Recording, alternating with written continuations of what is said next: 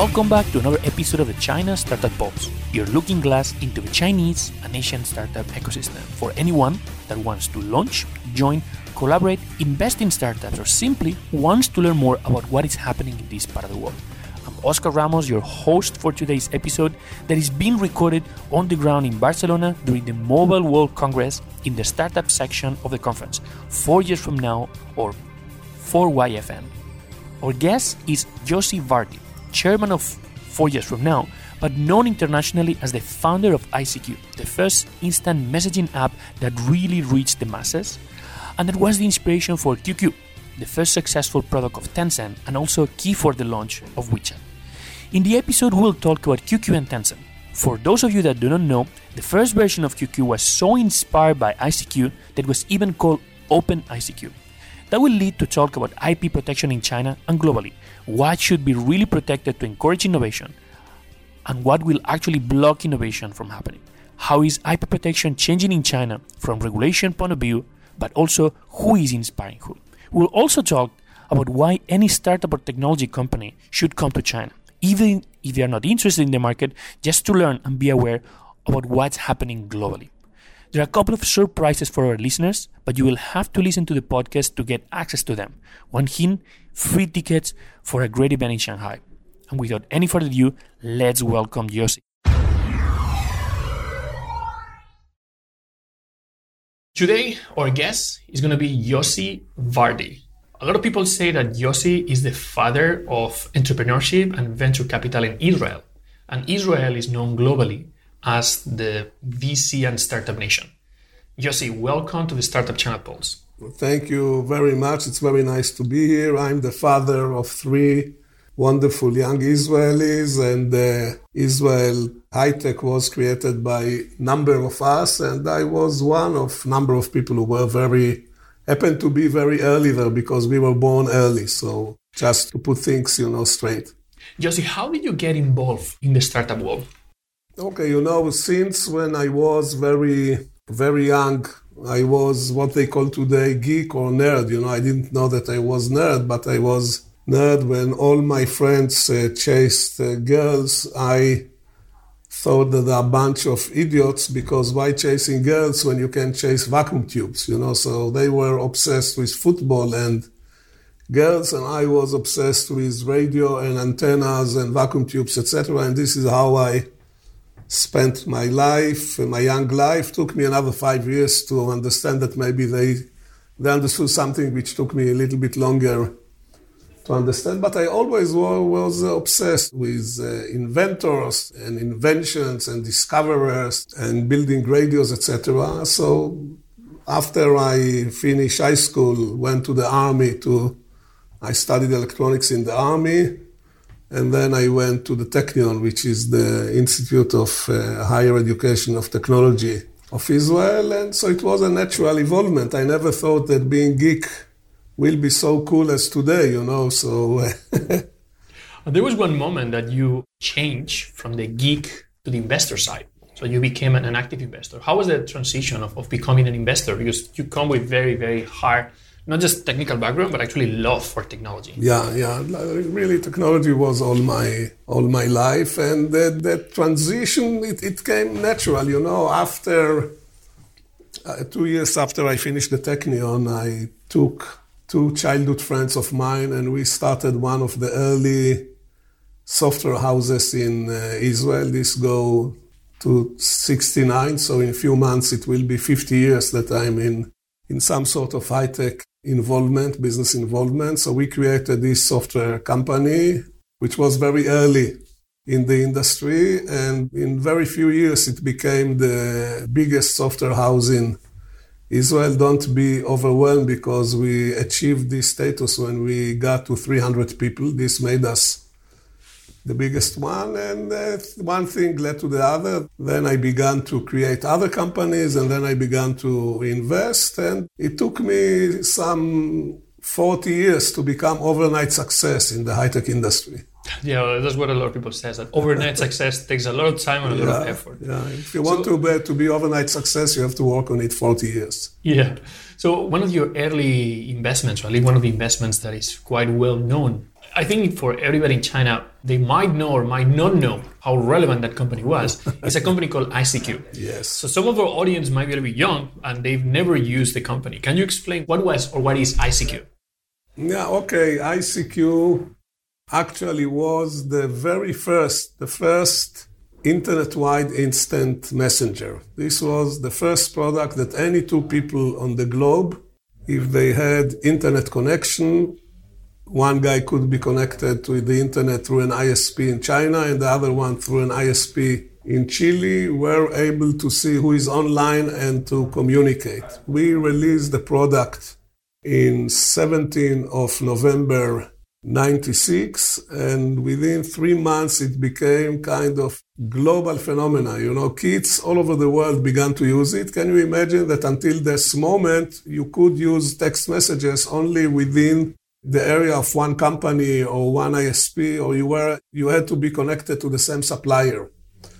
And then uh, we came with this product, and it really took the world like a fire, and it immediately inspired hundreds and then thousands of people who created their own versions of. They were inspired by this product, they like it, and they created uh, similar products and when we arrived to 1,000 versions of products in Instant Messenger, we stopped counted. So I think uh, by stop counting, I think by today there may be thousands and thousands of products. And like in the internet, some very few succeeded. Most of them fell on the sidewalks the, I think the relevant the relevance for your, what you alluded to is the Chinese instant messenger, which was first called OICQ and then it was uh, changed, I think, to QQ, which, as the people who created it say, they were inspired by this product. They wanted a Chinese version, and I think that's the relevancy. So I was one of the early users of an ICQ. I was like 16 back then was probably that prototype of person that you. This is not interesting. It's interesting if you found your wife on ICQ, which happened. you know, I give a lot of talks, and every now and then a guy come to me and tell me, you know what, I have to thank you because 15 years ago I met my wife on ICQ. Yeah, I'm sorry I disturbed you. no, it's all good. So, what do you think made ICQ special? Because from a concept perspective, it's an instant messaging solution. So I know you mentioned that it was cross-platform, cross. There was no it, limited. It was the first one that you could use. You know, it gave the people the feeling of freedom to communicate. You know, today you take it for granted, but it was synchronous, which means not like email that you sent and you had to wait until people came back. You could converse, and it enabled you to communicate. And I think one of the most important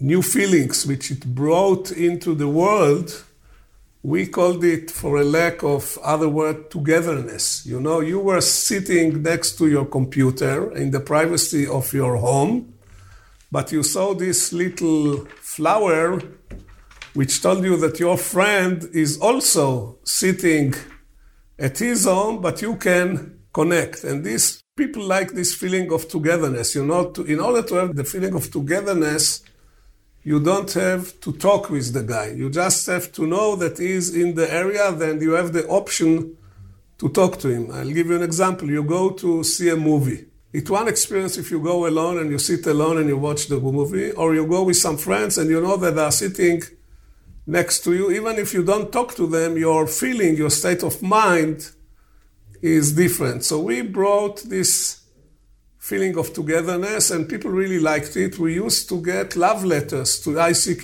ICQ, I love you. And every time, at that time, the backbone of the internet was really very bad and there was disturbances all the time. And every time the service went off, we got like a roar, a roaring of complaint all over the world. You know, you, we got complaints why it's not working from Chile to Venezuela to Indonesia, all over the world. Eventually, ICQ as a company was acquired. It was acquired by AOL, yes. Mm-hmm. And QQ, the main product that was the, cornerstone of what today is Tencent, they kind of um, evolve and, and, grow to become where, where they are. Yeah, they, are they have done very good job in taking the concept of instant messaging and really extended it to an area that we never dreamed that it will go, like uh, payments, etc., etc., in games and others. At the end of the day, uh, like ICQ was, as you said, was the inspiration for thousands of things. Some of them evolved into things very different. Yeah, you, Skype, you, you know, many other things. Yeah. So, what do you think? I mean, obviously, there's a when people think about China, one of the main concerns is always about this copycat mentality that for a long, long time was the main driver of new companies in China. Do you think this is really negative considering the amount of, for the ecosystem? I understand for the company, but for the ecosystem, do you think it is something really negative? I have to tell you something. You know, this is a very interesting question and it has many ramifications that people don't pay attention to. First of all, I have to say that in recent years, I see that the Chinese government is much more keen about intellectual property, and I think they're taking measures, number one, to make sure that the Chinese companies not only respect it, but also the Chinese companies are writing patents. If you look today on the amounts of patents which are being created by Chinese companies, it's approaching, I think, United States and Europe. And uh, very soon, I think, if not already, they will create more patents. That, so they are now in the game. But you know, when we looked on these things 20 years ago, we used to say it's not nice, it's not, not respecting the effort of other people.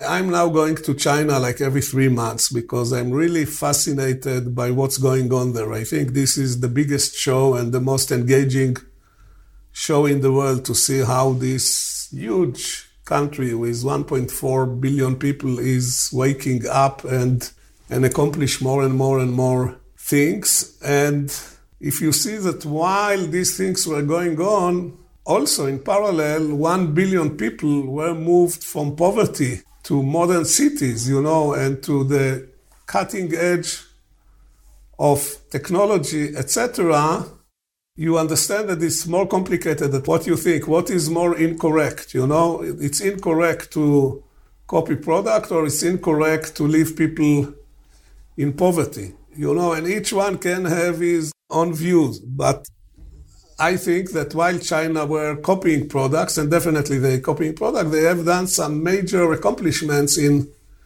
in other areas. So it's very hard to judge. You, of course, you can take one aspect and and judge it and say this is not correct, but I think you have to evaluate the whole picture and then you see some very interesting and very impressive things. Again, maybe one doesn't rule out the other. It's not uh, mutually exclusive. What do you think? Because obviously there's, there's a need to protect people that creates new things and that invests in, in R&D. So there's something that needs to be protected there. But what do you think is the limit? Because you think about companies today, like Google was not the first search engine. They did not invent the concept of, of search engine. Facebook was not the first social network in the world. But there's certain like fundamental technologies that they require a lot of years. They're, they're very difficult to replicate. You know, the, the technology world is wrestling with this issue. Where is the limit of intellectual property? You know, where, what is to similar product? What does it mean to what concept you can take? Can you take the IX, etc.? So I don't think we are going to resolve it in this uh, podcast in 20 minutes. What people are sitting now already maybe 100 years and wrestling with. Of course, you know, in ideal world, you have to protect the effort for people, but also you cannot deny civilization from get access to important things. So the effort is how to protect the inventor, but also to be able that his product will be available if they are needed. Suppose you find a drug which will put end to people dying and somebody invented it what are you going to do? But at least one thing of this debate, one good result of this debate, that it provide work for hundreds of thousands of lawyers. You know, they make living from suing each other. So at least there is one benefit of the whole. Uh, if it was so simple, then these lawyers wouldn't have this kind of making a living uh, from protecting IP. So you mentioned earlier how the Chinese government right now you see they are changing and, and modifying and creating new new things. It's not only the government, you know, it's the government and the people. It cannot be only the government. That only the government cannot do anything. You know, government can inspire people, can guide people, can control people, but then you want, you need the will of the people. So it always work together. But this was a side comment. Yeah. So what we're seeing, what you mentioned is that the government and people is putting more emphasis on, on protection, giving more value to, to creativity. Right now, the situation, I was in, a, in San Francisco a few weeks ago, and one serial entrepreneur already built two companies, two exits. He said, he told me, if I have to build another company, what I'll do is I'll check what's hot in China and just clone it for the US or clone it for Europe. So seems that, that things are, are like churning. Definitely things are definitely things are turning. Definitely things are turning. If things wouldn't have been turning, I think the motivation to do patents in China would be as it is. You see, in recent years, Chinese entrepreneurs and Chinese scientists are coming with more and more and more local developments and local ideas. You know, the one example which, for my area, which is very clear, is WeChat, which is pioneering uh, so many added value services on the messenger that the messenger take the place of what the browser used to be 15 years ago. You can do games, you can do payments, you can do many, many things, and all the things were created in China. You look what's going on in artificial intelligence. You know, I'm using a translation machine of uh, iFlytek. I don't know what is the Chinese name of this device, but I can speak Hebrew, which it's a small country, you know, not many people, and it translated precisely, you know, in a way that you don't have it anywhere. And I think this is just the beginning because number one, the number of engineers is growing and the number of people who inspire other people. You know, you now in China you have your own tech culture role models and heroes. You know, the Jack Ma's and the Robin Li and the Pony Ma. You know, they inspire hundreds of thousands, maybe millions of young Chinese who get the urge to try and to do their own uh, thing. So I think that uh, you see the products of Xiaomi, you know, they come with products with a lot of innovations. So China matured and, and got into a whole new stage in its tech development. And it's just going to be more and more of this type. You so, see also the, the quality of things, you know, you see the quality of cars which are being manufactured in China today compared to seven years ago. It's very different. So, I mean, as one of the also leaders and role leaders that people, at least in Israel, they, they look at you as a reference. And this exposure that you have to China, going like three, four years, uh, every three months, visiting the country, I'm pretty sure people ask you. And Israel is known as a, a startup nation, but it's also known for very high quality products with very strong IP. Do people ask you a lot? Is there a lot of concern still about accessing the market and this protection of, of IP? No, in Israel, the way of thinking is not uh, to be concerned. Thinking in Israel, what can we do in China? You know, what is the opportunity which it creates to the local Israeli companies? And uh, truly, if you look on the business relationships in the ta- in the high tech sector, but also in other sectors, you see and see you see more and more Chinese companies coming to Israel to do investments, more and more companies come and buy products. And there is a very good uh, synergy because we, we are, as I said, we are a small country. We are very good in deep technology, you know, in really serious, complicated technology, which came from the defense industry needs, which are, you know, we are, we are dealing with it uh, already like 50 years, six, 40 years. So there is a very strong understanding of deep, complicated technologies, algorithm, etc., etc.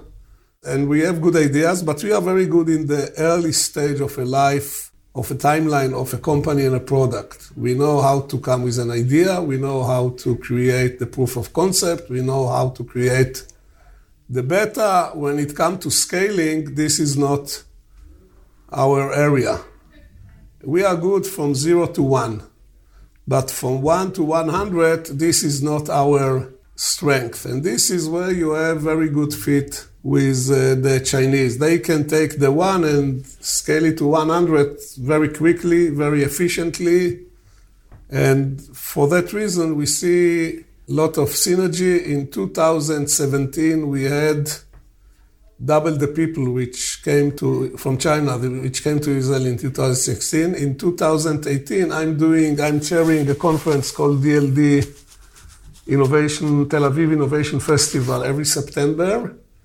And in uh, September last year, which was five months ago, we had 13 different delegations from China coming to the conference. And this year, we may have 15, 17, etc. By the way, any one of your listeners, all your listeners in the in the conference. This oh, was well, like 60,000, so maybe too many. No, no, no, 60,000. We will give everybody everybody a free invitation. Well, thank you.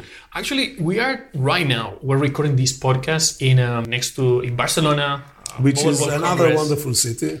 And we're in, in, the four years from now. So you, right. you're also the chairman of uh, four years from now. Yeah. Um, and four years from now is an interesting conference because you have a chapter here in Barcelona. This is the largest one, but this is also a chapter happening in uh, in Shanghai, in China. I think in late June. Yeah, last week of June.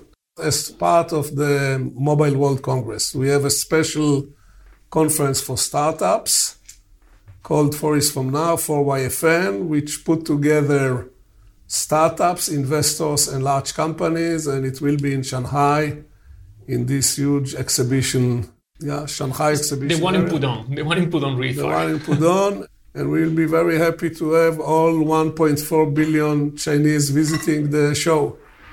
Well, we had some of our marketing technology startups trying to promote, promote the event.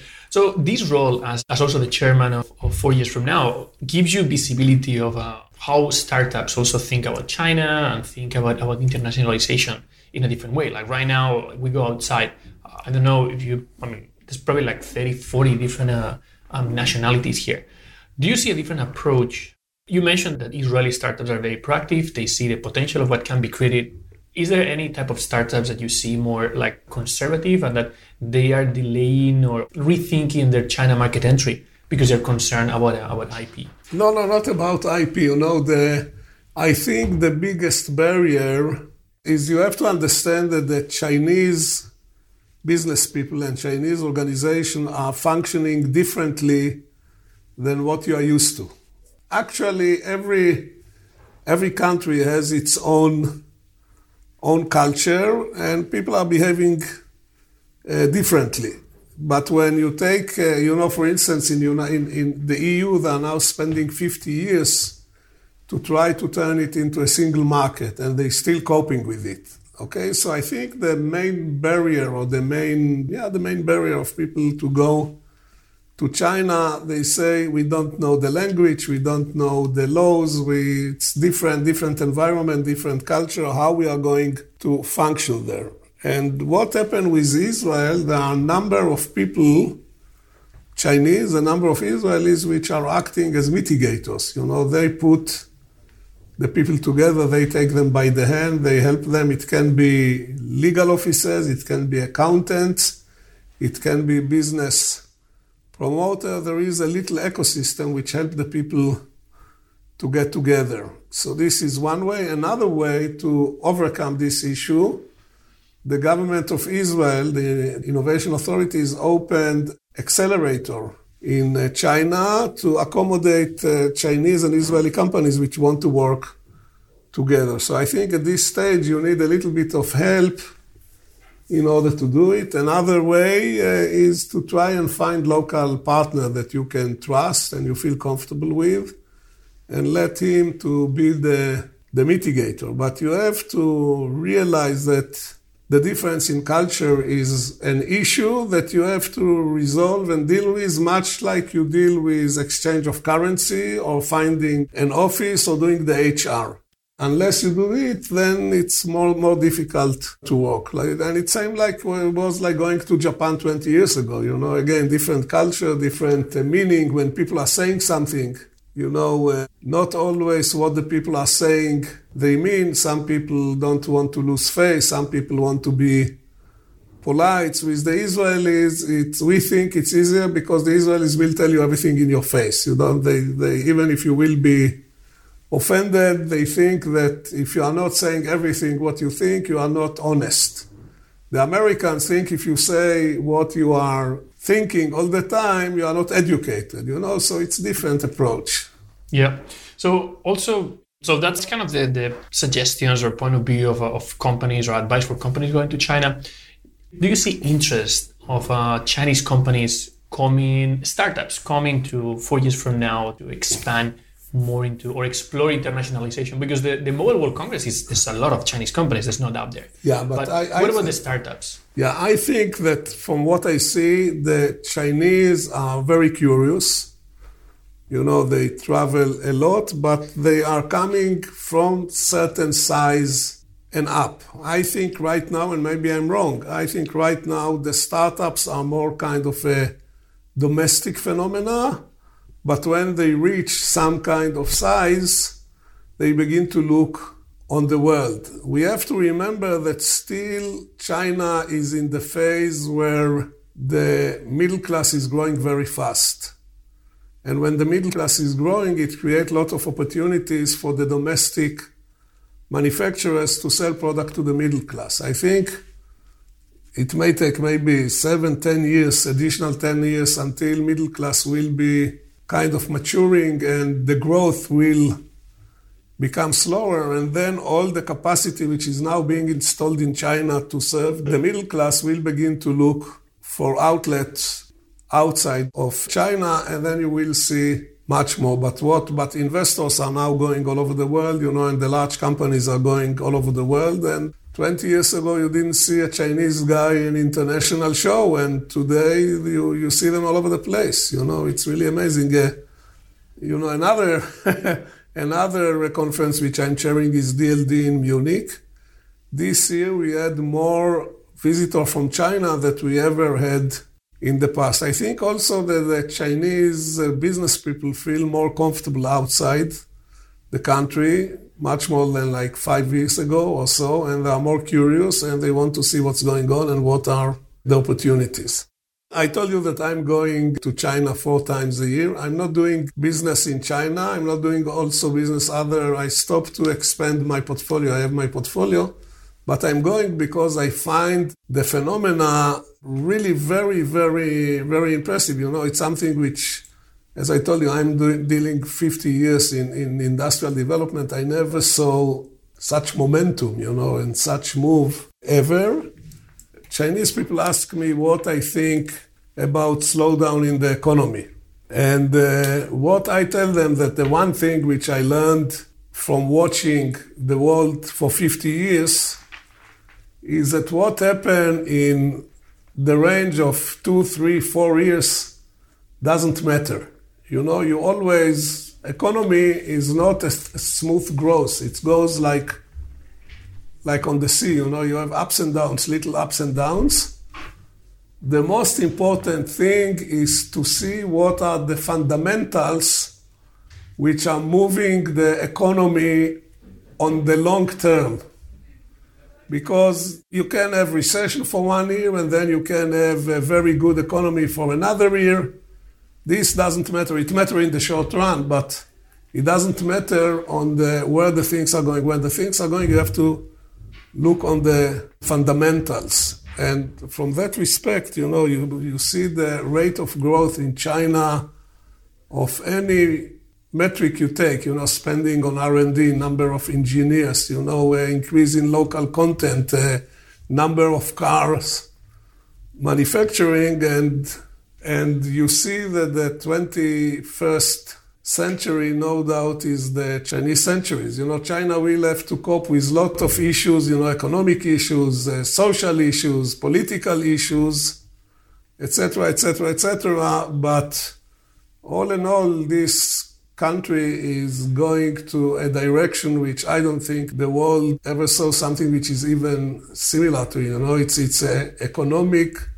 social, industrial tsunami, what we see. And this is why I am so fascinated to go and uh, watch it.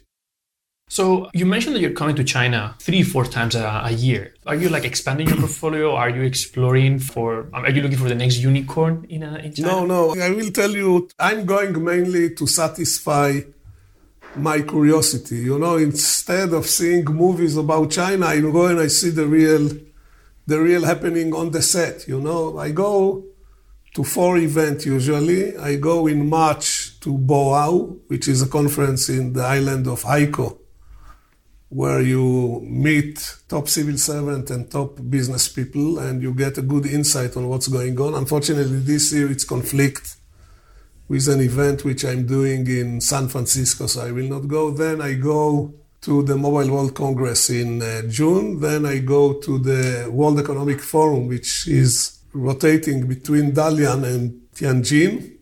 And again, you can meet uh, senior government uh, people, senior public sector people, and senior business people and get more insight. And then once a year, I was asked by the city of Guangzhou to chair an innovation festival in uh, Guangzhou, and uh, it's always happened November or December. I think this year it will be in the first week of November, and I like it because it gives me opportunity to work with young Chinese in creating an event which put forward, you know, the high-tech sector in uh, Guangzhou, which is a very interesting uh, city because it's part of the great, the program for the Great Bay Area. And this is, and this brings me like on average every three months, which is quite extensive. Joshim, thank you very much for sharing today. Thank you very much for being part of the podcast and, and sharing your experience. Thank you very much. And I will see you in uh, June definitely we'll see you in June. Or if you come to any other other BC, just let us know. okay, very good. Hey everyone, I just want to take a quick moment to thank our sponsor, China Accelerator. They are a accelerator based in Shanghai, bringing international ideas into China and Chinese ideas international. They're number one in what they do. They're a three month program and they help build your idea and make it amazingly successful. You can find out more at www.chinaaccelerator.com.